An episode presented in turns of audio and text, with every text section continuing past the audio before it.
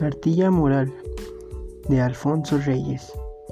Este libro es un ensayo creado por Alfonso Reyes que está dividido en 14 capítulos.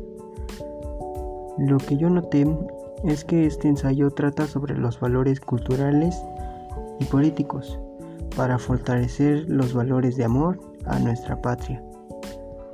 También subraya la importancia del respeto a la familia.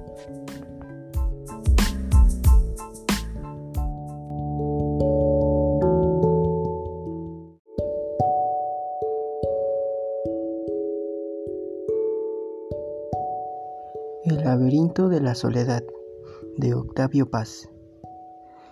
Este ensayo está dividido en ocho capítulos. Yo escogí el segundo capítulo, que se llama Máscaras Mexicanas.